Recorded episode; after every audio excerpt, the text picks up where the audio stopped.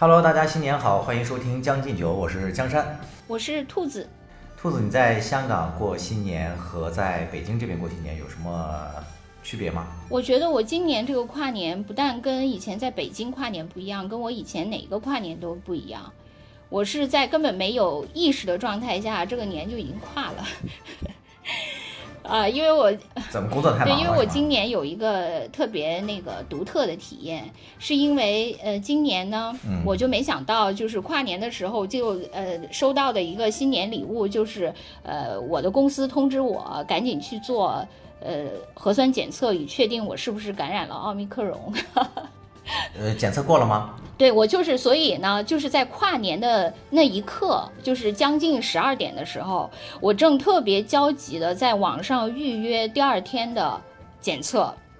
因为呃，就是我们公司说你必须在一月一号检测，以便你一月二号能够拿到检测结果，确保你是阴性，你一月三号才能来上班。哦，所以那个时候我就特别焦虑。这当我预约完了以后，发现已经到了新的一年，完全没有呃意识到那跨越的一刻。那我们还是很关注你的这个检测结果，你去了没有？啊我去了，我。去了，我我是阴性。我录节目的当下，我已啊经大概在咱们录节目前两个小时，我已经拿到结果了。我我是阴性，就是这次呃特别巧，就是香港呢，它其实确实这个防疫还是有破口。就是它的破口是在于，它其实对所谓的那个外来就入境的这个人员的检测，呃，是有一个特别特别不周到的，就是它对那个机组人员就检测特别疏漏，就是它那个有这次的一个呃源头是一个国泰航空的一个空少，哦，这个人呢，他那个就是呃，执行完这个飞行任务回到香港以后，他就是可能香港的这个防疫政策就比较简单，就是让他居家隔离几天就可以了，对他没有什么严格的那个。而他自己在居家隔离期间呢，他又到处游荡，其中呢，他带着他的呃老父亲去一家餐馆吃饭啊，结果吃饭的呃那个过程呢，他就首先把他父亲给传染了。嗯，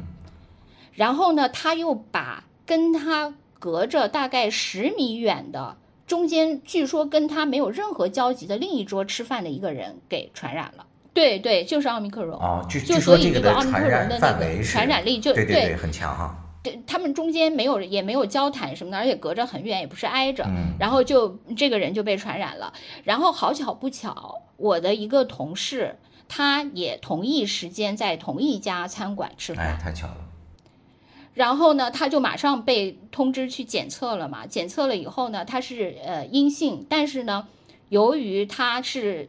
属属于密接嘛，所以呢，他就要被那个呃就是强制隔离起来。但是在他，因为他通知的就是已经晚了，我们这个同事呢，在他被强制隔离之前，哦已他已经跟他们部门几十个哎人一块儿。开过会了。对，然后呢，跟他开过会的这几十个人当中的两三个，又跟我一起开过会。你这是次密接，次次密接啊，对，次次接。所以这个就是呃，就是我的新年。不是很多人也说嘛，虚惊一场也是最美的祝福之一嘛，对吧？你也是 收到了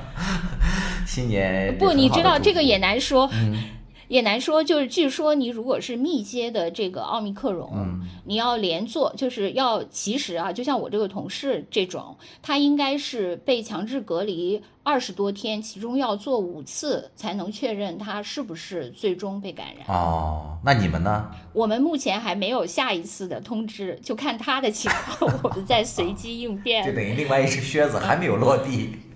呃，对对对，随时做好继续的。香港这边的那个检测是就是鼻拭子和咽拭子同时。哎，你这次做 怎么样？有没有什么呕吐啥的？因为我想起来说，那个哎这次还行去年的新年去做手术的时候，对，躺在病床上，然后医生那个护士来给你做，说你都对我还跟他搏斗了一下。把他的手推开，你还呕吐了，吐了自己一脖子。对，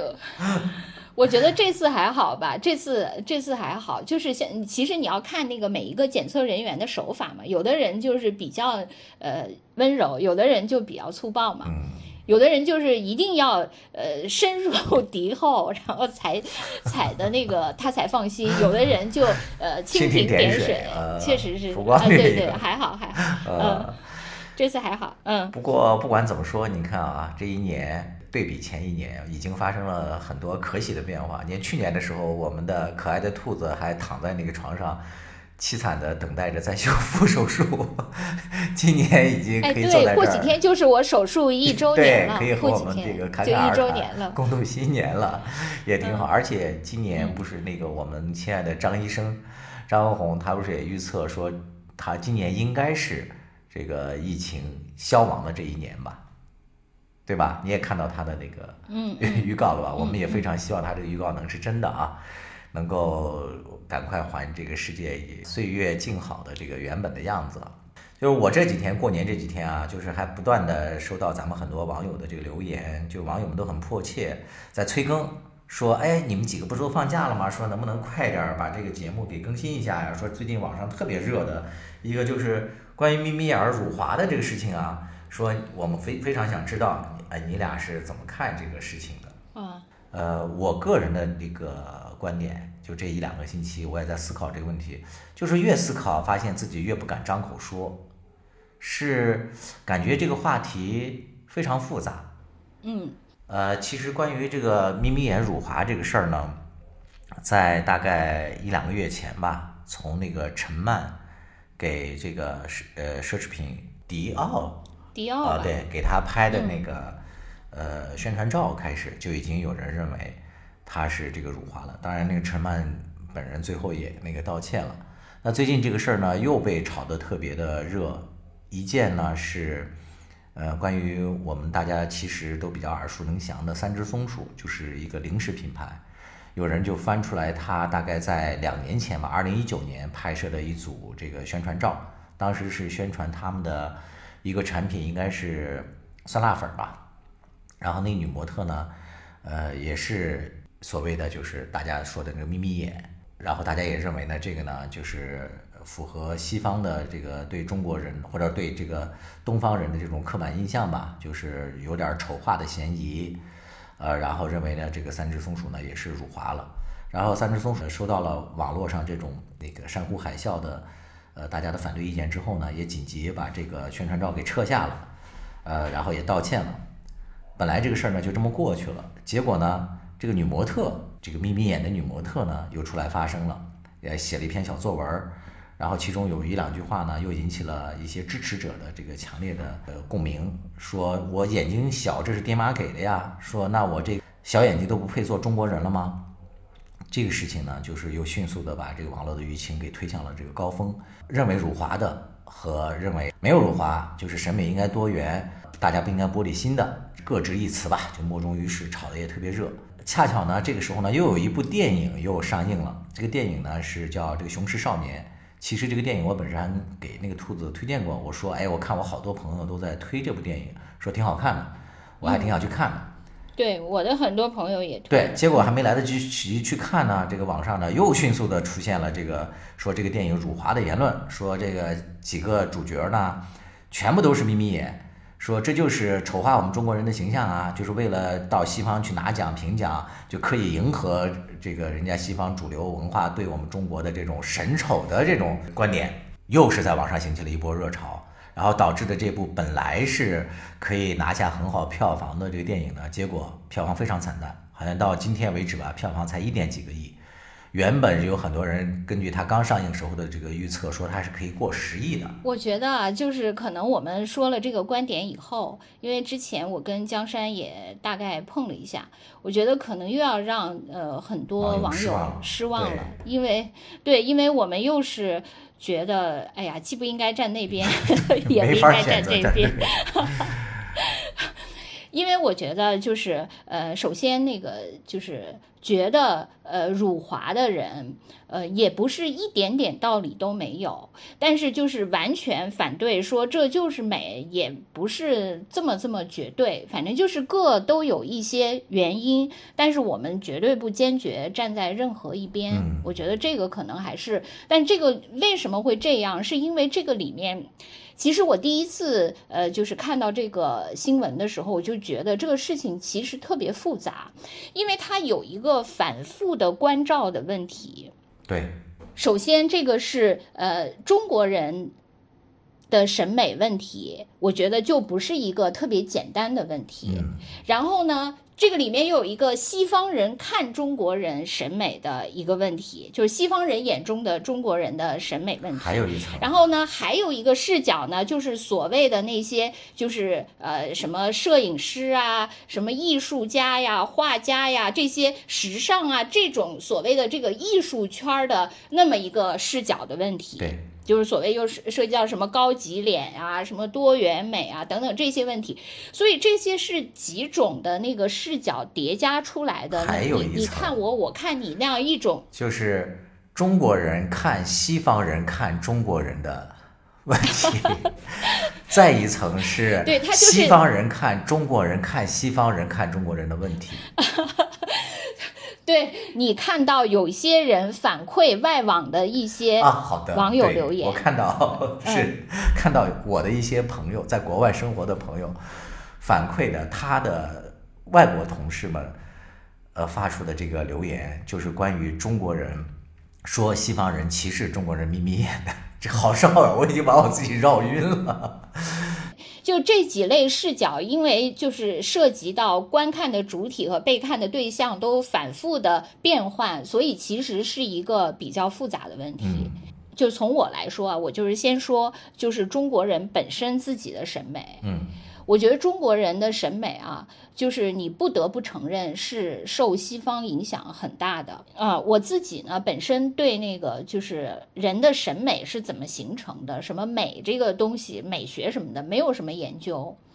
我没有什么研究，其实这是一个很复杂的问题，就是说人最后是哪些元素，呃，决定了你怎么来审美。我觉得肯定人有一种本能的，就是对美丑有一种本能的那个反应。我记得我我还看过有一些说有一些实验嘛，就是对婴儿有一些实验，就是你拿一个呃，就是好就。成年人认为好看和很丑的，一个很美和很丑的，呃，放到一个就是没有经过后来世俗驯化的婴儿面前，他也会喜欢那些呃，就是比较漂亮、比较美的。呃，另外很多，我觉得还有很多家长经常说自己的孩子，比如说自己呃是个儿子，就会说，哎呀，你看这个呃男男的好色就是天性，你看我们家这个儿子才两岁就喜欢漂亮姐姐。那个我同事也跟我说过，说呃，因为香港这边都用菲佣嘛，嗯，然后他说，那个他儿子很小的时候，如果那个他们家当时那菲佣就是长得特别丑的时候，他儿子就不愿意跟。后来那个换了一个好看点的，他儿子还比较喜欢被那个菲佣给照顾。就是他就所以就是说，种种迹象表明，人他有一种本能的。就是对美的那么一种那个反应，这个我觉得确实是存在的，对美丑。但是呢，就是呃，因为美和丑的对比可能相对来说比较强烈，但是在那个所谓的美里面，就是到底什么样叫美？我觉得这个呃，就是一个更精细、更复杂的问题上，人的那个本能的直觉，可能就是呃源于一些生理的或者或者基因里带来的东西，可能就起的作用不如后天的那个你被驯化、被暗示的东西，就对你来说影响大嘛。就比如说，呃，我觉得中国人确确实实他的那个审美变成了。就是更加呃靠近西方，其实很多人也说过，日本就是它就有这个过程的，包括那个漫画里的很多那个人物，其实恰恰不是眯眯眼，恰恰都是呃非常大的眼睛，是吧？也呃，当然他你也可以说他有一点偏婴儿，但是他肯定也有一点受呃西方的那个呃影响嘛。我我觉得特别有意向的一个那个指标是，呃，可能现在很多网友因为比较年轻，可能就没有印象对这个人。但是这个人呢，曾经当年在中国红极一时，就是费翔。对，呃，对，费翔是一个美中混血儿，他爸爸是一个美国人，他妈妈是一个中国人。对，当时他呃出现在春晚上的时候，就那真是就是我觉得后来的明星都没有那呃对，就没有那个时候那么呃热。他为什么那么红呢？我觉得跟他是那个混血儿这个呃。身份是有绝大的关系的，因为那个时候中国就是在八十年代的时候，中国是处于一个相对来说，呃，无论是从物质上还是心理上，都是一个比较弱的那么一个时期。然后在那个时候呢，他这样的一个人出来，他因为他长得是那个高鼻深目，就是呃像雕塑一样的脸庞，是比较符合西方审美的。嗯，对对。但是呢，呃，他呢又是一个，呃，就是也有中国人血统的，呃，就是在某种程度上也是爱国的，呃，也是有中国心的那样一个形象。所以呢，他就是一个复合的，就是当对于当时的中国人来说，我从审美上已经满足了。你看，你你长得像一个西方人一样，呃，就是高大、富有线条，呃，鼻子很高，眼睛很深，就各方面都符合西方的那个审美。所以，因此我也觉得你长得很漂亮。但是另外一方面呢，你身上又流着至少一半的中国血液，而且你用中文演唱的歌曲，而且还唱的是那个什么思乡的歌曲，是吧？故乡的云之类的。对对对，故乡的云，对什？所以呢，就是我的心理上又获得了一种满足。你看，你虽然是一个洋装，虽然穿在身，你你长得也是呃那个有一点洋人的样子，但你心呃还是跟我相通的。嗯。所以就是我觉得费翔他之所以当时那么红，其实是中国人的心理的呃需求的一个映射。对，就他全面的满足了当时中国人的心理需求。可是你看后来，就是像他这样的混血儿的形象。就没有再在中国形成那么高的关注度了。你后来也诞生了很多明星，他就没有是这样，是因为那个后来就是中国人的各种呃自信心也逐渐嗯呃就是塑造出来，他并不那么需要那么一个具象化的混血的那样一个偶像了。虽然你可以说啊，现在我们喜欢的明星，他可能还是呃，就是他的那个具体的那个描摹，可能还是有点受西化的影响，确实也有一点，但是他嗯，不是要 一定要一个混血儿了，这样明显的这这种暗示了。那个我就是我那天突然回想起来，我觉得费翔确实是有某一种隐喻，就包括后来那个金城武，我觉得也稍微有一点，是吧？就是这些人是在中国的那个真的就是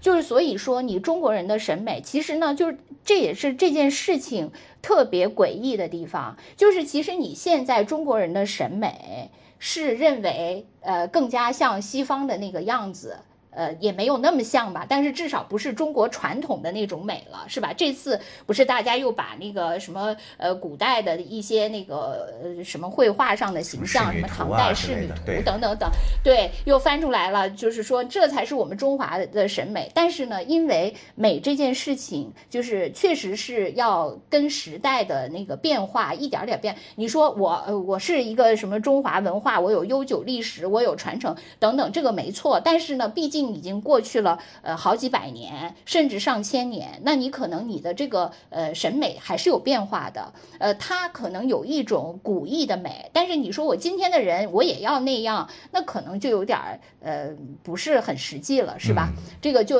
呃那是我们曾经的美，但现在的美还是有所变化的。而且这种美可能确实是呃受西方的影响，我觉得是更大的。你包括你化妆上很多嘛。而且就是你说到那个《簪花仕女图》，我也看到有一种言论是说，当时的那个就是唐宋啊，那时候的就是还有柳眉，还有这个丹凤眼，嗯嗯，那种美其实也是受当时的所谓的其他的文化审美影响的，因为当时不就是佛教嘛，嗯嗯，比较盛行，嗯，然后它的很多那个佛像的塑造不都是低眉、细眼、垂眉嘛。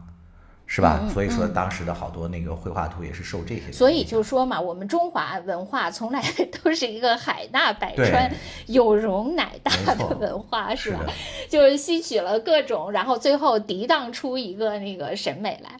呃，反正我就是说，中国人呃，现在审美确实是受西方影响比较大，但是呢，就是中国人想追求的是呃，就是有点像偏西方的那种美，但是实际上西方人眼中的中国的美呢，却跟那个我们现在普遍追求的呃普通人追求的那个美是不太一样的，因为很多人呃呃，我看很多人那个视频里有说嘛，说你就看现在的那个美颜工具。你就可以知道现在那个就是他呃中国人认为的美是什么样的美，比如说呃眼睛放大是吧？那个就是你拿到一个美颜工具，它的功能什么是呃那个眼睛放大，什么鼻子怎么怎么有些雕塑感，大概是这一类的吧？或者脸怎么那个脸型怎么样的？反正基本上还是相对跟中国古代的那个美有点不太一样，还是相对来说更偏向西方的那个美嘛？你就可以拿那个这个。美图的软件来 作为一个那个参照物吧，是吧？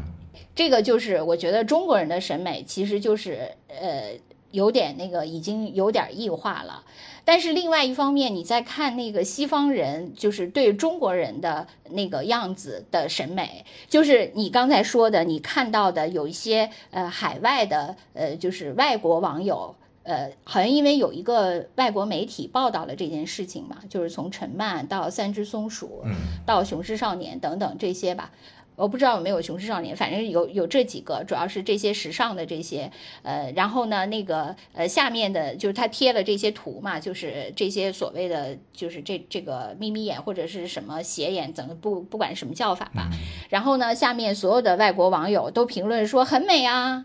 是吧？说很好看啊，说东方人就是这样吗？就是这样的？难道他们自己不愿意长成这样？他们否认自己长成这样吗？很好看啊，什么？我觉得很漂亮啊，对吧？基本上都是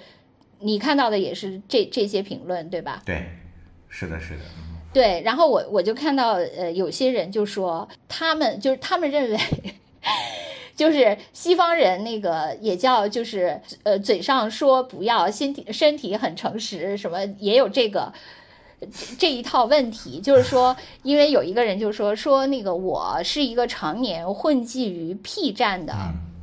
人，嗯，他说据我所知，呃，最受他们欢迎的亚洲女性的形象是这个人，我还专门去查了一下，因为我对这一个领域确实不太熟，呃，你你看我说的对不对啊？我我也不熟，不要又给我挖坑。是那个有有一个日本的那个女明星叫大桥未久啊，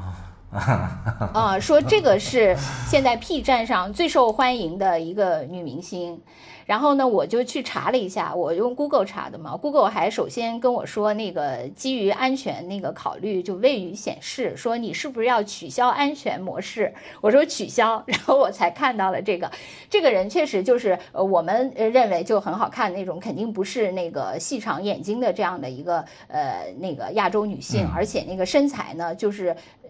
也挺，虽然它不高，但是很西方，就是呃腰非常细，然后所有的其他地方又非常对，又又非常大，呃，就是那样，就是腰很细嘛，就是其实是跟一般。不是你说什么不认识？因为呃那个咱们岁数太大了，你上 P 站的时候还是上一波女明星，虽然也长得差不多。你看你这个对男性审美又那个啥误读了。男性的年龄虽然在增大，但是他喜好的 女明星年龄是不变的。啊，对，就是说你们的审美常年都是不会变化的，就是全是那样，就是长着一张那个就是天使面孔、魔鬼身材嘛。说到底就是这种，是不是？这大乔贝酒还真的还不错啊！你看，你还是知道吧？史上最卡哇伊的。就是他，就说说这个其实才是那个 P 站上最受欢迎的亚洲女性的形象嘛，确实是跟他们就是那些评论里所说的，他们觉得最美的，呃，就是这种很美呀，你们亚洲人不就是长得这样吗？这种很美啊，你们为什么要自我否定？就是这这种说法还是有一点有一点那个奇妙的差别吧。嗯嗯。对吧？第三个，然后一会儿江山说第四、第五个 视角啊，我说的那个第三个视角就是关于这个时尚圈儿的一些视角。我觉得时尚圈确实是，就是你可以说那个呃，他们是所谓的呃多元审美或者是什么高级脸，就其实我对高级这个词词儿吧，我觉得还是确实本身就是挺呃有点那个。不舒服，就比如从装修的时候，就是说，你比如说我，呃，现在好像特别流行灰色嘛，就是刷墙，说我这是高级灰，哎，你是灰就灰呗，为什么要高级？高级灰到底是哪种灰呢？贵吗？是吧？我我，那那也不一定吧，反正就这个，反正我是特别不喜欢这个词的，就是什么高级灰这类的。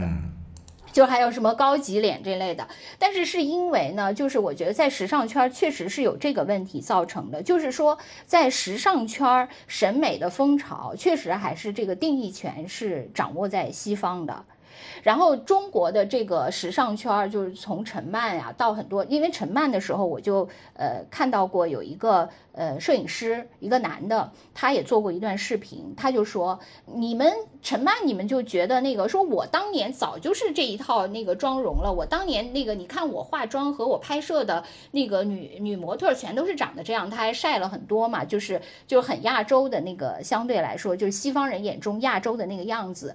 确确实实就是这个，嗯，他们对亚洲的这个形象就是已经有比较长时间了，而且就是，呃，就是在他们在如果好的话，他确实可以说他是某种异域风情吧，是吧？就可以用这个词来说，就是某种异域风情。但是确实是，就是他呃规定的一套审美里，他就觉得这是一个呃，就是因为跟我跟我长得不一样的异域风情，因此它具有一种异域风情的美，这是他定义的嘛？嗯。虽然在他那里面也是美，呃，但是那种美呢，就是，呃，反正我觉得可能你作为中国人来说，呃，你因为我们刚才已经讲了第一层意思，其实中国人真实的审美已经被西化了，他不认为西方人眼中自己的实际，他不认为西方人眼中自己定义的自己的那个样子是美的，他其实，呃。他眼中的美是通过那个美图软件里面塑造的那个美，他化妆想化成什么样，那才是他认为的。而这种美其实已经有一点西化了，所以我就说这个映照是有这个有差异的，对，就是有这这种差异又很就是很奇妙。我想长成你那样，而你，你以你你希望我长成那样，我希望长成这样。对，最简单的一个例子就是那个美白嘛，是吧？就是那个中国人本身他是那个黄种人啊，但是那个你看那个卖的最好的那个护肤品或者说那化妆品，是不是都是美白产品？还有那个 P 图，大家都把自己 P 的特别白。我记得就有个那个摄影师，他曾经那个评价过，就说当年的那个范爷，他去参加什么戛纳走秀啊是。说他和那些白种人站到一起，真的是比那些白种人还要白。嗯，当然那个是，那未必是他自己皮肤真正的那个颜色嘛，就是涂的东西也比较多，就是你说的这种嘛，就迎合，其实已经是迎合别人的这个。西方审美的一个结果。对对，就是说，就是还说回到那个，就是第三个这个时尚圈的这个问题，就是刚才我说的那个陈曼啊，包括那些呃，就是我说的那有一个摄影师，他说他呃可能在八九十年代就拍的是那样的，是因为他们其实他们不自己并不拥有对美的定义权。嗯。是因为他他在这个圈这个圈的定义权是目前为止还是西方的定义权，因为西方把它定成呃是高级的东方脸，那他们就说啊，那你认为这个高，那我就是拍的是这个高级东方脸，因此我就是时尚圈的主流审美，我就可以走在时尚圈的最前列。他们因为是在这个圈子里，他们就会这样认为，因为这个圈子的主流文化是由别人定义的，他们无非就是一个追随者。而已，所以我就是说，这个里面就是因为这三重点，就具体到这个三只松鼠，嗯，确确实实，你是非得说，呃，三只松鼠是主观刻意的辱华，这个确实是不可能，就是因为他人家是吧，做这个市场，我我有毛病啊，我非得要得罪我的这个呃客户是吧？没有必要，但是呢，他可能就是。创作的这个这个广告片的这个班底，他自己的这个审美已经是我第三种了，他已经是被那个那种审美观，呃，给驯化了。他觉得那就是高级的。没错，我拍我拍了一个高级脸，所以这就我这个广告是非常有呃格调的。对，非就是又有一点儿就是不俗，呃，另类，然后那个又有一点风味，就是这种。所以他其你你说他是主观嘛？他不是，但是呢，就是呃，为什么这个事情又发酵了呢？因为那个中国人的那个相对来说那个自我意识的觉醒。又比以前，就是说他不再是呃，就我刚才说的那个，早已跟那个八十年代，就是对费翔的那个从那种崇拜中啊，早已经渐渐到现在，他可能觉得我就是不再想成为你定你眼中的那种我了，你眼中的那种我的美。我不认，是的。但是呢，现在的问题又在于我们自己可能追求的那个东西呢，又是呃还缺乏一种呃整体的复杂的一个，就是属于我们的体系。哎，对，就是还没有是一个呃一一套还没建立起来属于我们的体系。其实我们这套也已经被他们给浸染了，所以这个就是特别。怎么说，就是很难说的地方，也是就是大家争论不休的一个问题。你所以那些人就会说，那怎么我我小眼睛我就不美了吗？对。那你说中国人对小小眼睛是也也也美，但是就是中国可能现在对就是美，它缺乏一种共识，哪怕是对多元美。可能也缺乏一种共识。那个兔子刚才说的这一点呢，我就很自然的想起来，大概在几年前出现的一个现象级的一个选秀节目，就是《创造一零一》。当时这个《创造一零一》的里面的关于审美的这些争议，我觉得如果放在今年，就是和这个眯眯眼是否辱华的事件结合起来讨论，我觉得它就会有更多的一些呃说服意义。刚开始几期里。呃，一直那个高票在前几位的都是，呃，所谓的我们被西方影响了的这种审美下的几个这种符合这种那个审美标准的爱豆，就是兔子老那个强塞给我的，比如说孟美岐，还有一个是我自己自认的 吴宣仪。什么？我塞给你的？我至今都不知道孟美岐长什么样。就这几个人，我觉得他们是一直是在前几轮都是，但是后来呢，就有一个。女生当时呢就，呃异军突起，就是王菊。这个女孩呢，在这一堆人里面呢，就是特别的与众不同，就是她比较黑，然后又很壮，就完全不符合那个大家对所谓的这种女团的这种标准的认同，因为中国的这个女团的标准基本上都是抄的是韩国嘛，在那个前面几个高票的排名呢，也一直都是那个韩国的那个练习生回来的，都基本上都已经出过道的。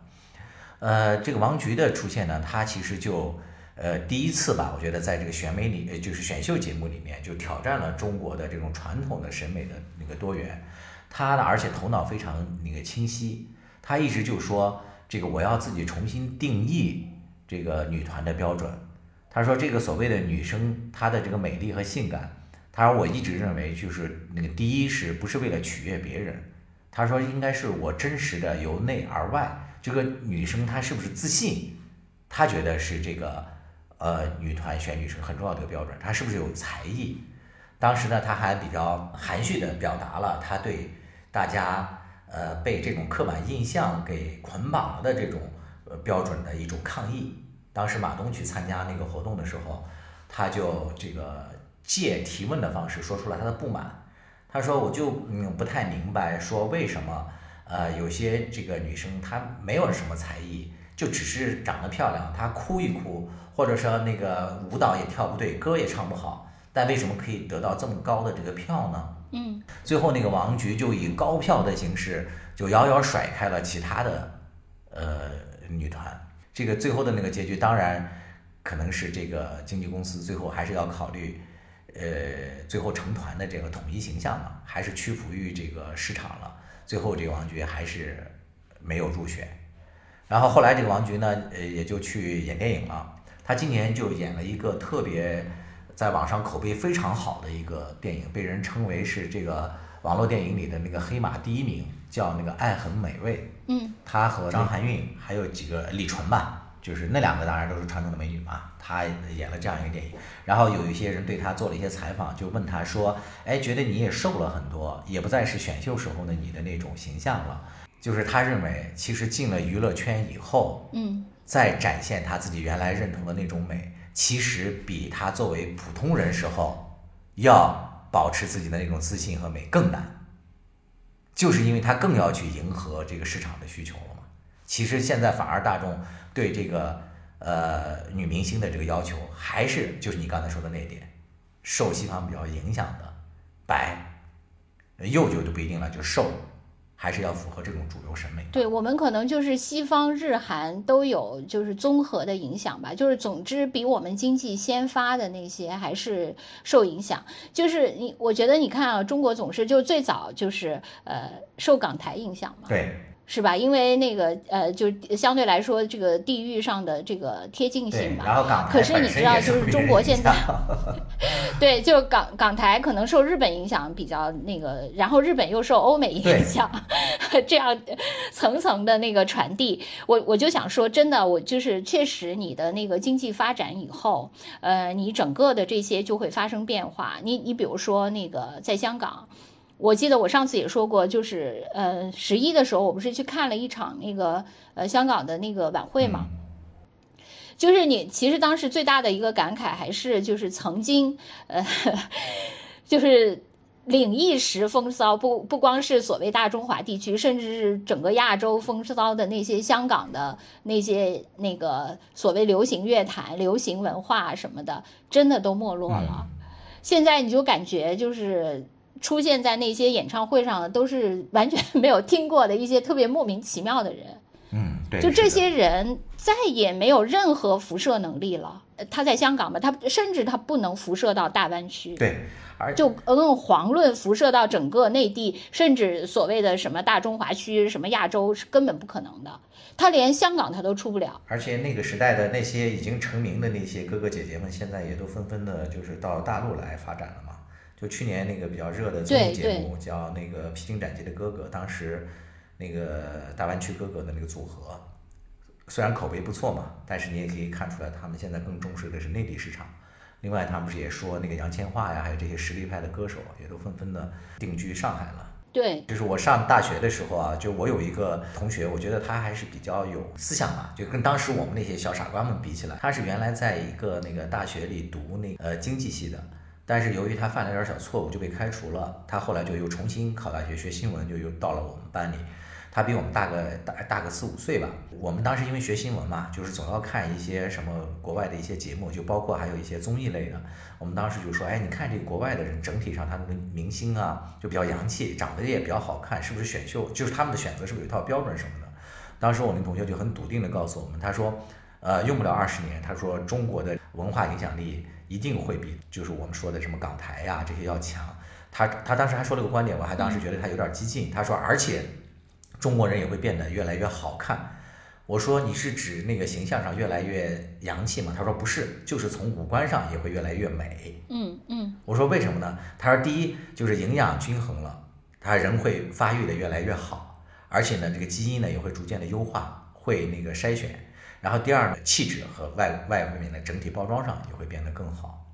我现在再回想起来他这些话，对呃，我觉得他真的好有这个预见性啊。你看，就是我们现在不就经常感慨说，你看现在这个零零后、九零后的小孩儿真的会生，然后又会打扮，是吧？就感觉比咱们那个时候的帅哥美女要多多了。这也是一种那个整体的这个 对呀、进步因为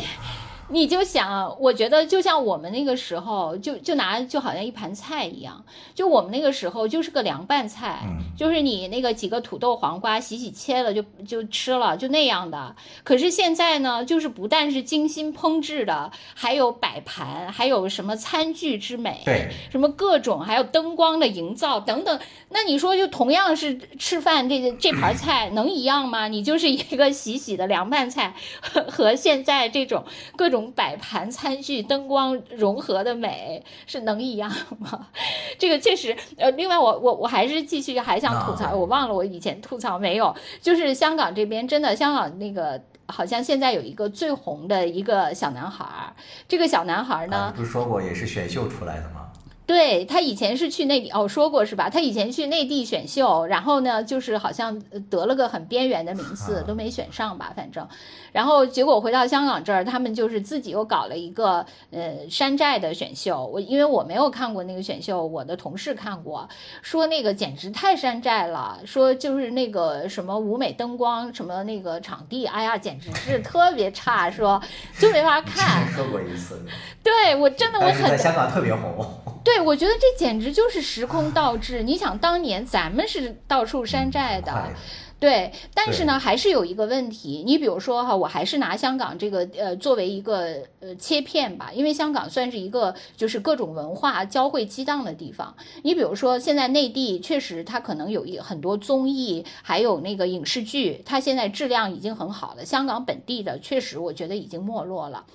但是呢，你说香港的年轻人，他是现在还是主流的，会去反过来追内地的那些影视综艺吗？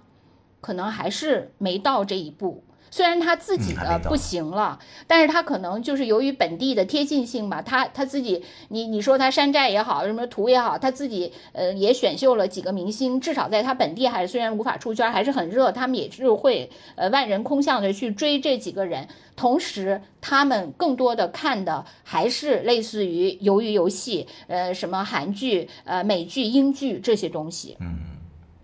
就是你可能偶尔一两部就是呃很热的内地剧，比如说之前《甄嬛传》在台湾也是什么，这边呃也有可能也有一两部会，但是你说你大举的像那个欧美的这些影视文化占领他们的这些娱乐生活，还远远没有开始。嗯，呃，就是虽然说咱们就比起以前就是有很大的变化，但是呢，你真的能形成距离你形成一套。强势的文化，这套文化现在可能在本土，就是呃娱乐这块儿，呃渐渐已经比以前强很多了嘛。是吧？呃，但是呢，你可能在更高级的那个，就比如说你还没有形成自己的一套审美，就是所谓的标准这个东西，就是还没有形成。然后呢，你形成了以后，再往外去输出你这一套标准、这套审美，那又是更远的事情了。所以还是那个道阻且长。没错。而审美这个东西呢，又特别特别难，就是你不能说啊，有些东西，比如说你说我那个呃经济建设，设我那个呃国家来那个调控。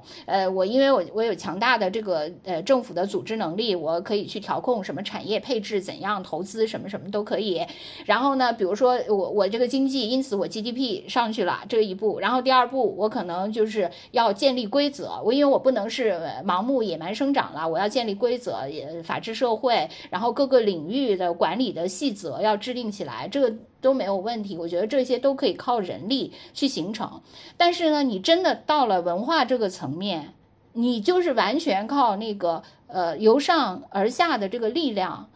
是。不能那个就没法起决定性作用的这个东西，就文化这个东西，确实是它要长出来，由由自己长出来的。对，所以这个就是又难了。你说到这儿，我又要掉书袋了。那你掉。我上学的时候，我觉得研究生时候，我我个人最喜欢的一门那个课就是社会学。嗯嗯。就社会学里面，我就记得它有一个词，我印象特别深，叫那个文化多句嘛。嗯嗯。就是他美国一个社会学家，就奥奥格本他说出来的。他说那个社会多句，那个文化多句说的意思就是在社会变迁当中，它社会各个部分其实变化速度不同嘛，会产生很多问题。往往呢，就是物质文化，还有包括像科技这些变化速度是非常快的，就包括咱们说的这个经济发展。但是呢，像那个与之相匹配或者说相适应的，比如说制度或者说还有观念这些部分，它的变化往往都要慢，一般都是几十年甚至上百年都是有可能的。就是所谓的这种迟延现象，叫文化多聚嘛。嗯，就是你刚才说的，为什么是吧？经济发展了，但是那个文化，包括审美在内的这些东西，还是需要一段时间。对，哎，但是那个我最近又看到几个那个 有点玄学的那个。那个说法，因为 因为最近呃，最社会学还厉害，都悬了。没有，因为最近有很多那个就是所谓的什么年末感言啊、新年献词呀，就是这类的嘛。其实呢，就是呃，因为我我我跟江山在录节目之前，我们俩还那个盘点了一番我们看过的的那些什么新年献词啊，就对对对，就是说现在肯定是有一类，就是还是那种就是以前那个报纸那个传统媒体那一套，就是那种风格的南方周末呃系列风格的那个献词，就是还是有。然后另一类呢，可能是相对来说比较贴近我们普通人视角的一些就，呃回顾过去一年可能对就是比如说城市中产啊，呃，在这个疫情冲击下，就是大家那个生活心态的一些变化，个人化视角的对，也有对嗯这些，我觉得是比较打动那个人的。然后另外呢，就是还有一种就是我看的有一点玄学的这种，比如说有一个人就说，因为那个嗯说国运大事嘛，然后有一个人就说，他说他那个呃观测这个中国历史，觉得那个中国每一次国运都是三百年。哦，呃，他说呢，就是上次呢国运呢，就是从多少个呃一甲子年？嗯一六四四年开始，就是那个那个就是清军入关开始，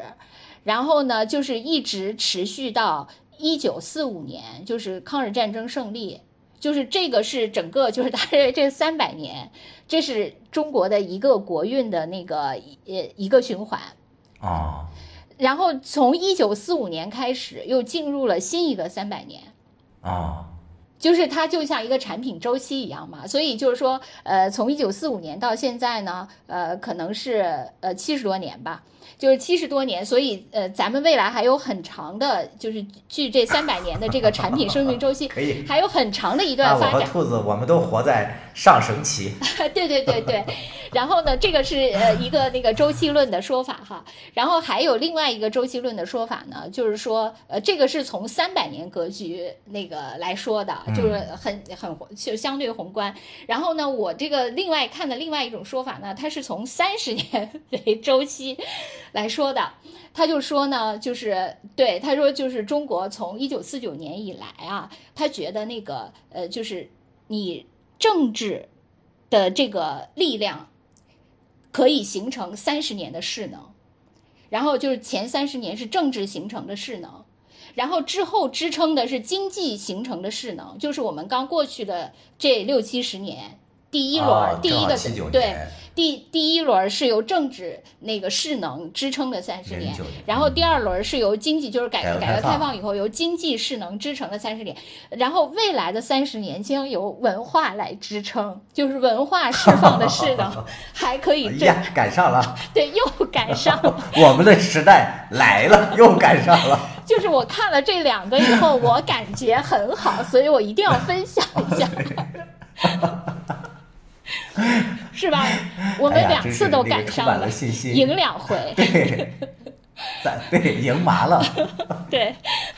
所以就是说，呃落脚到就是我们现在又进入第三个势能期，就是这个文化势能期。但是这个文化势能期呢，可能还在起步阶段。就网上有个很极化的现象，我们之前也说过好多次，其实我们自己也觉得是嗯持那个批评态度的嘛。包括那个我们今天录之前，呃，我还跟江山说，我说我我发现那个三只松鼠又上了那个热一了嘛，热搜第一，就是它的另外一个呃广告又被那个揪出来批判。其实我就是觉得吧，就是呃。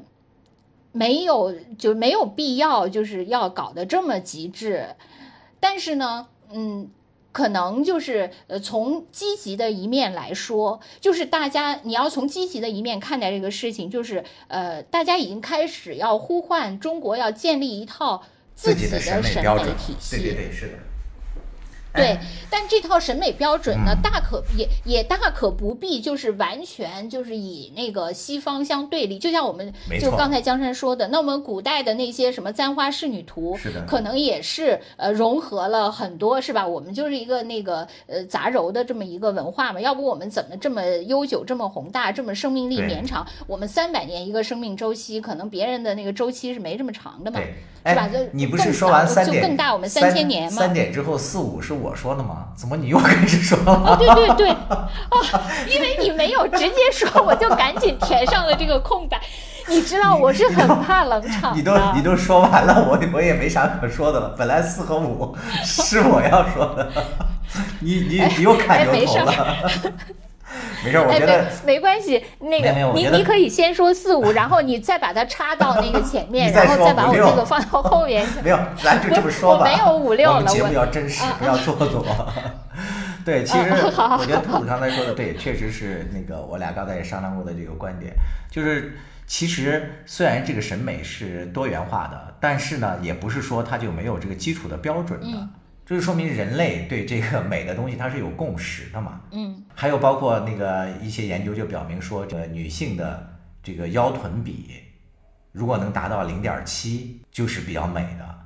然后说为什么呢？这都是你们 P 站上说的是吗？是是不是不不是不是，这是这个科学研究科学研究的，说其实这些呃嗯外形的美不美呢，它本质上呢也隐藏了一些人类的利益点。啊，对，就是为什么说是利益点呢？其实它和健康是有关系的，就是说体就是和繁衍。对，哎，对对对，嗯就是如果比较接近这一指标的妇女呢，就说她体内有这种比较合适的一些比例的，叫什么雌二醇，还什么什么酮，什么什么这些东西，这些咱们也不是学医的，也不懂嗯啊。就说这种这个呃曲线美的这个妇女呢，她的身体会更健康，然后也相对就比较容易受孕，这是从人类那个发繁衍发展的角度上来那个什么的嘛。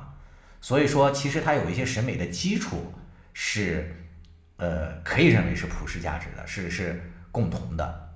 当然呢，这个审美还有一些和社会经济情，呃情况呀，还有个人的经历呀，还有什么呀，都是有这个关系的嘛。说回到我们刚才讲的这个呃眯眯眼的这个模特，一大类的观点是说，眯眯眼本身就是就外观上而言，它并不是辱华。眯眯眼也有美的眯眯眼和丑化的眯眯眼。大家所反对的这种眯眯眼，第一是它本身就在对称性，还有它体现的这个外观的这个引起人的这个愉悦程度和各方面都是非常让人不适的。你比如像那个陈曼的那个呃给迪奥做的那组宣传片，那个人不但眯眯眼，而且皮肤也非常的呃不光滑，很阴暗，还有很多雀斑，然后甚至透露出来的那个眼光又很诡异，甚至还有点凶悍。眯眯眼只是一些表征而已了。呃，有些作品把这些眯眯眼又进行了进一步的给夸大，比如说通过 PS 或怎样，把这个眼距给拉宽，眼角更加上挑，就达到了一种夸张的，就引起人生理上都有一些不适的一种感受了。从这个角度来讲，对，它确实是那个跳脱不了辱华的嫌疑。所以就是审美即使多元，我觉得也不能对啊。你，你知道我还常常就是因为这个里面，就为什么我开始也觉得这个问题非常复杂，就是涉及，呃就是涉及到就是呃，你看和被看等等各种视角的转换哈。咱们开始就说这个问题。其实我自己想到一个我比较切身的一个例子，就是那个，因为我我以前我家人就是以前去非洲出差什么的，然后就是带回过很多那个非洲的那些木雕。就是有的是呃，就是非洲呃女性的那些木雕，就是裸体的那种木雕嘛，但他们那边很多。然后我当时就想，呃，我是怎么看待这种木雕的？我先不不做理性分析，我就是直觉，我确实觉得挺美的。就是我觉得那个呃非洲女性的那个身体很好看，嗯就是比起呃就是亚洲女性的呃身体，我直觉我是觉得更美的。嗯嗯嗯，就是我觉得首先的第一层是你自己愿不愿意长成那样，那我愿意。如果让我选，我和我现在的我和呃非洲女性的那啊个身材，我愿意长成。如果你愿意，你肯定是由衷的认为它美的。对，对吧？就说你比如说，就就我还拿那个呃西方人和那个就对亚洲的人的或或者对东方人的审美啊，你觉得那个那样的眼睛很好看，那你愿意那样吗？对吧？我觉得这是一层，另外一层呢，就是说你如果你抛开你说什么时尚啊，是不是高级脸这一条，就是你。呃纯你可能没没法长成那样，比如说我我是一个黄皮肤，我长不了那个黑皮肤，那我那我我比如说我是一个普通的嘴唇，我也长不了那个非洲人那样的厚嘴唇。嗯但是呢，我如果呃就是我如果单纯评价这个非洲人，我还是觉得她是美的。就说我上一个非洲的 P 呃，就是非洲的 P 站，我还是觉得这个非洲人是美的，我就喜欢的是这样，而我不是要刻意强调他某种非的因素，我觉得那那也是可以的。就好像我刚才说那个 P 站上，他们觉得大乔喂酒是美的。那你可能你西方人，你某一个人也长不了是大乔喂酒那个样子，或者你也那个打扮不成那样，但你一样觉得它是美，而不是觉得另一样的你认为的那个呃所谓就是我们说的那些什么眯眯眼那类的，是更美的亚洲人的形象。我觉得你如果是用这两个来规训自己，来反反观自己的内心，我觉得你才是呃可以摒弃一点儿。因为其实，嗯，就是说，怎么说，确实是这个审美是一个新政的东西。你说，我就说，呃，我不是歧视，我就说这是一个异域风情，那别人也没法抛开你的内心去看，甚至你有的时候自己，呃，也有点分不清自己到底是一种种族的优越感。我就喜欢那个，就是因为我这种差异，其实我是带着一点俯视心理的那种感觉去看你的，还是我只是单纯就觉得跟我不同的就是美？我觉得这个其实心理是比较难以区分的，有的时候。所以我不就说，我就用这呃，就是用这这些来想，我去看 那个非洲女性小木雕的时候，到底是怎样的心理？我就想从通这通过这件事情来剔除我自己有种族歧视的这些元素。就是首先你愿意不愿意长成那样，其次如果你抛开对他某些特征的那个就是所谓的高级审美，那你是不是就觉得到底什么样的这这个族群的女性是美的？你由衷的你你你会在 P 站上 选择什么样的？那可能是你内心比较真真实的感觉。对我接下来再说我对这网友们对这个三只松鼠的这种反应，我是怎么看的啊？嗯，这个态这个事情我为什么很难那个发表态度？是因为我觉得，呃，有一个词叫那个法不诛心。嗯嗯，就说你从法律的角度来讲，它是没有办法对人们的所思所想去做什么判定的。哪怕这个人他心里想了很多罪恶的念头，但是他没有做，或者没有付诸实施，嗯，那从执法的角度，我们是没有办法对这个人做出任何的惩戒的。那同样，就是这个三只松鼠，它那个这个事情那个发生之后，三只松鼠的这个官方也出来给大家道歉了，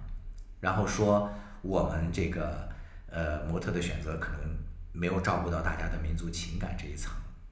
那我为大家致歉，甚至也撤换了。从这个角度来讲，我觉得三只松鼠做的已经是不错了。那么大家没有必要再需要让他们如何如何，甚至恨不得把这个企业给打死。我觉得到这一步，我觉得就觉得做已经做的那个够过了。因为我觉得其实从那个呃一个。企业来讲，他选择这个模特来做自己的广告，呃，一般这个广告的作用都是要么就是推广自己的这个影响力，要么就是提升自己品牌的美誉度。那这个企业他选择了这样的一个模特，他也承受了这样选择失察的这样的一个恶果，他本身已经受到了大家的这种反弹。那我觉得作为我们这个互联网上的一个网民。呃，我有权可以选择，我不喜欢这个模特，不喜欢这个企业的产品，那我为此呢就不再购买他的产品。我觉得到这一步，可能是作为我们网民比较理智的行为，我觉得我认为是已经完成了。那如果说我要再继续到网上去造成万民挞伐，甚至你看现在这个三只松鼠的这个市值已经蒸发了大概两百多亿嘛，嗯，然后我在做这个。节目之前，然后我还问了我的一个朋友，因为他们早期是，呃，风投过这个三只松鼠，嗯，我说你们这个受到影响大吗？他说很万幸，我们在三年前吧，就是投了，呃，一轮，很快就撤出了。我说你为什么那个？在二零一九年的时候，因为他们二零一九年出了这个广告片，他们就撤资了。好像好像没有。他说我我们撤出的一个最重要的一个原因是觉得他这家的产品的质量。并没有那么好，反而是在这个营销方面下的功夫太大了，就有点本末倒置。哎，我觉得他说的我感觉这些啊，我感觉这些网红品牌都是这样吧。是，这这其实也是一个很大的一个问题。呃，很多咱们的这些网那个网红品牌，在这个呃营销方面下的功夫，就远远大过他在产品方面该那个付出的努力。所以从这个那个角度来讲，我觉得出现一些问题也是那个很正常的。呃，三只松鼠冲上热搜已经很多次了。嗯嗯。比如说它的那个产品发霉，还有说那个首播那个巴旦木里面有虫子等等，就是为什么三只松鼠二零一九年的。呃，这样一个广告会被大家揪出来，这背后还有很大的原因，是因为它的产品确实不行了，否则的话，我觉得也不会引起网民这么大的这些。这个情绪的反弹，当然这背后可能也有一定的社会情绪。我我觉得可能就是很多那个做大了的企业，就是因为在中国，我觉得就好像我们之前说那个互联网上，呃，就是呃众生喧哗，大家那个筛选信息，因此就很困难嘛。就是说，大家之所以变成二极管，是因为你呃信息处理你没能力对复杂信息，不是你没能，我也没能力啊，大家都没有能力，所以。对对对，所以呢，大家可能就反而就是需要被那个带节奏，或者需要被营销。嗯，就是因为你营销了，你才能从芸芸众生中杀到我面前，要不然我怎么在这种成百上千的品牌里知道选择哪个呢？那如果你会营销，你可能就率先引发了我的注意，因此营销反而成了大于质量的。因为酒香确实挺怕巷子深的，比如我们的节目，转折转折的好，特别好。呃，大家为什么会在这个呃眯眯眼的这个事情上就是吵得这么凶？我觉得多少可能还和一个我们作为一个普通人的这个容貌焦虑还有一定的关系。嗯。因为我我的个人感觉也是，现在整个的那个社会啊，咱们对这个容貌焦虑的这个感受还是很强烈的。有一个在抖音上特别红的一个知识类的博主，叫那个藏狐小亮，不叫藏狐，人家叫那个 科普小亮。但是由于他长得特别像藏狐嘛，大家就亲热的就把他戏称为那个藏狐。然后他在有一次访谈的时候，他也说，他说我也那个特别想不通啊，说你看。他当时还那个跳了一段，说你看有些人就是脸蛋长得漂亮，就在这还他还扭了一段，就成成百万的那个点赞。说我们做一期视频得多费劲啊！当然他这种坚持也是有意义的嘛。最后他现在也在网上爆红了嘛，大家都把他亲热的称为那个藏虎，藏虎子，你叫他藏主任、胡主任。嗯。整个的那个社会现在对这个美貌的这个关注度。有点儿是不是太高了？嗯嗯。你从那个之前那个王菊讥讽的那个杨超越，你看杨超越到现在依然是他们那批里面应该是最有商业价值的这么一个女孩儿。但是其实说实话，你论她的那个呃在那个女团里的表演、唱歌、跳舞，她都是拿不起来的，演戏也很一般，对吧？但是她现在就是红，就因为长得好看嘛。还有到你看现在的那个社会上，你看比如说那个整容类的这个叫医美吧。是多热的一个那个产业对对，其实你要说到医美，我就想说，真的这个确实就是呃，必须呼唤那个整个中国 那个审美的那个建立，因为你看，就是大家都说整容脸嘛，就基本上所有整出来的都长得差不多，然后还有那个那些整出来的那个，包括是明星也都长得挺像的，而且名字都特别像，反正不是什么新就是什么玉的，反正就是都是那几个字儿。我觉得真太可怕了，就是完全没有那个无法分辨，所以那个时候我们就常常在那儿怀念，就是以前没有整容时代的那些电影明星，无论是中国的还是外国的，甚至是民国的那些电影明星，是吧？每个人都很有特色，就各方面都不一样。所以你哎，你就觉得那个时候才是那个真的美人。现在你都无法，那为什么那个是这样？是因为大家的那个审美都太单一了，只有那样好看，所以我们所有人都长成那样。对。那这个审美，你说审美多元，这个多元不是说刚才的那种什么中西方视角下的多元，你恰恰你就是本身自然长出来的，你也得是多元的呀，不能所有人都长成一个样子，是不是？然后，另外，我其实还觉得，就是网上的这个戾气，就是造成，我觉得大家还是怎么说呢？我觉得人特别可怕的一点在于，我喜欢的，我肯定要拼命的维护，这个是我觉得大家都是这样。但是对于我不喜，也不是我不喜欢，就是非我喜欢的。我对他，无论是我讨厌还是我是呃无所谓，就只要是呃我这个级之外的东西，那管他那个死活，对我可以任意挞伐，我一点没有那个同情心，我一点不在乎他的那个生死命运。我觉得这一点是特别特别可怕的。就是所谓的平庸之恶嘛。他完全不思考人，对，就是你你自己喜欢的，你就要把他那简直就是别人不能说到他一点儿有问题，你维护啊维护就维护吧，没有关系。但是你不能对除了你喜喜欢之外的所有的东西，就简直他就是连草木都不如，你任意踏伐都可以。我觉得这个风气真的特别可怕。三只松鼠，我觉得就是他们作为企业，它本身最后就是面临这种网上这种汹涌的评论。我觉得他的这个应对之策呢，也不是特别的呃妥帖。你比如说让这个模特的这个发声是吧，反而把这个话题给搅和的。是不是模特他自己，他他他也他应该是自己发声的吧？他还是跟三只通松鼠一起策划发生的？这个但是我觉得至少是这个企业没有或者说这个禁止这个模特发声吧？因为你知道，其实一般这个企业和这个模特签了这种这个协议之后。他是对这个模特的言行是可以有这个商业上的一种约束的。他们不是只是一九年合作过一次而已但是这个事情是涉及到和他们自己企业品牌形象有关联的呀。啊。一般像签这种商业合同，都会说在这个事情上有没有这个发言权。嗯嗯。这是要签订的，就至少这个企业，我觉得他没有就是拒绝这个模特的这种。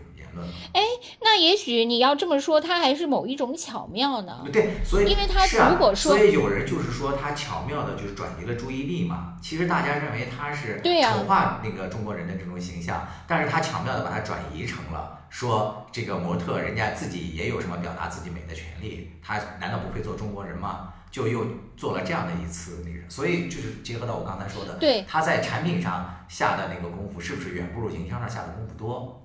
其实他这轮操作是引起大家更多愤怒的原因之一。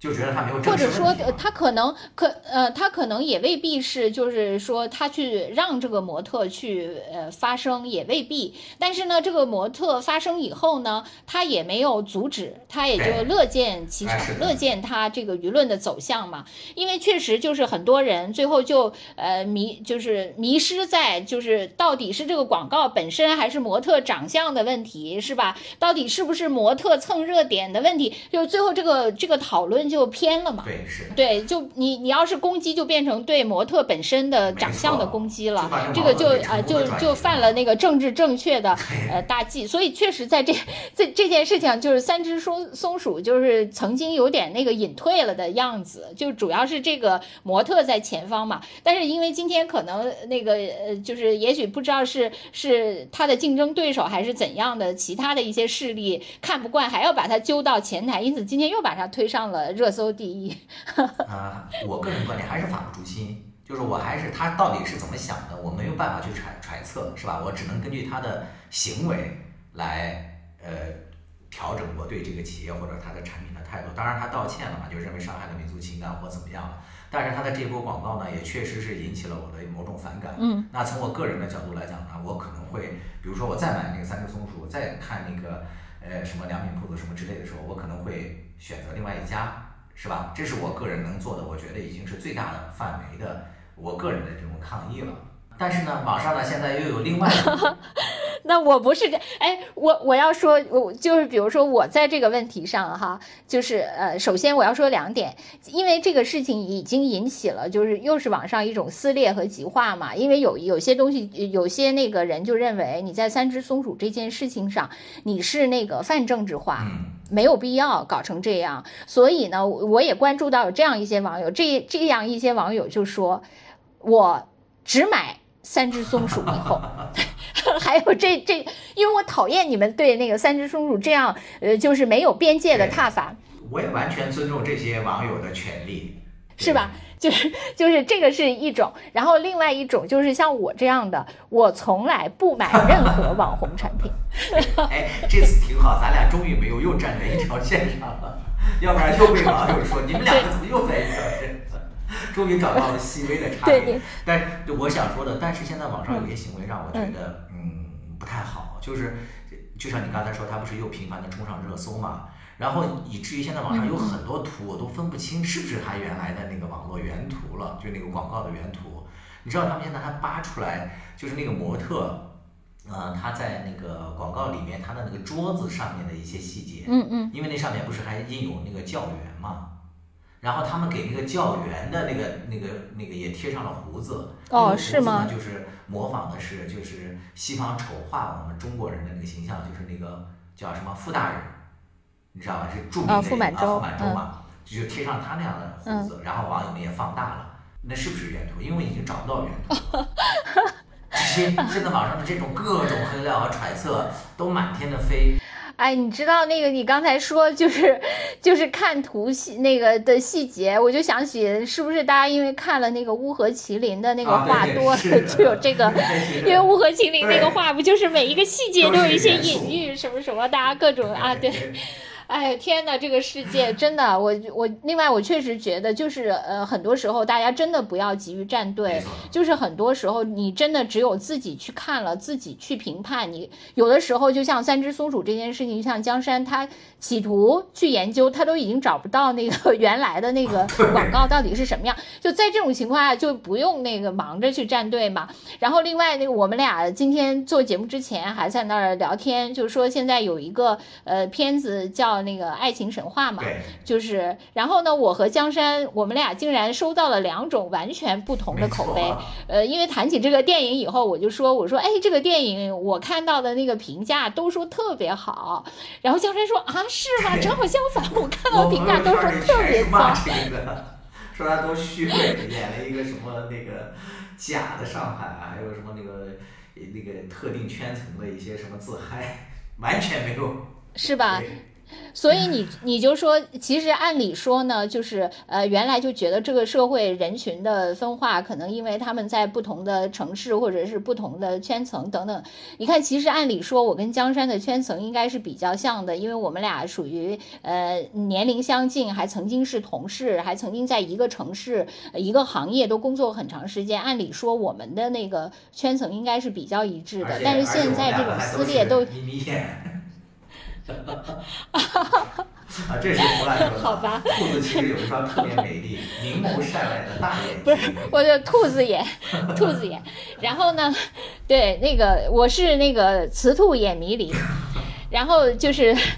就是你看现在就是说这个一个一个是说连我们两个圈层这么一样的人，他对同一部电影的营销都可以做到，就两个人看到的都是天壤之别。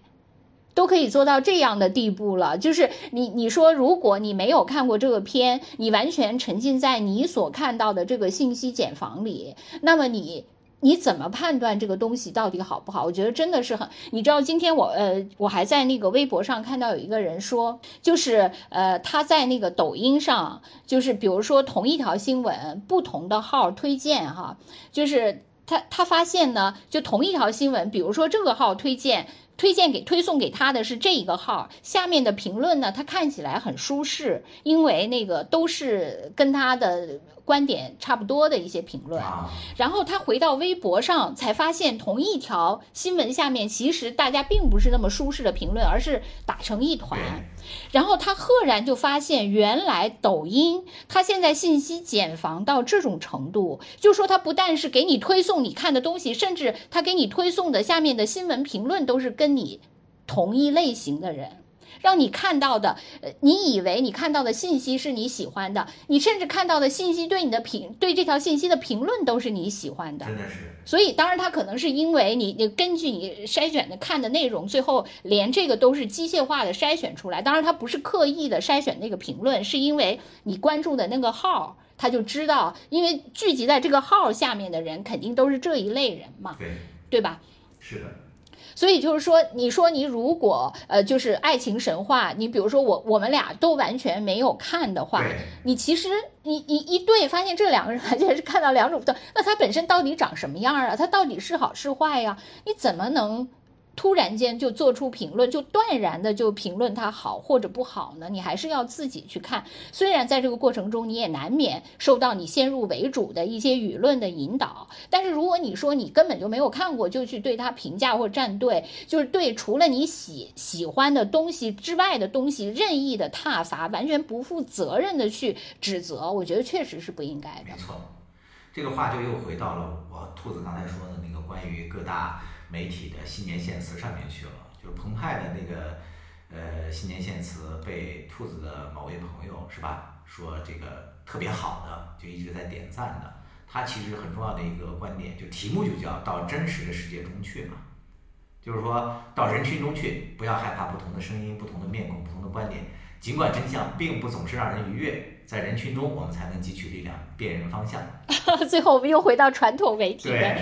规训里了。是的，然后很多朋友呢给我们在呃发这个私信呀或者留言，就希望听听我们关于这一些事情的一些看法啊。我们非常感谢这些朋友对我和兔子的这种认同嘛。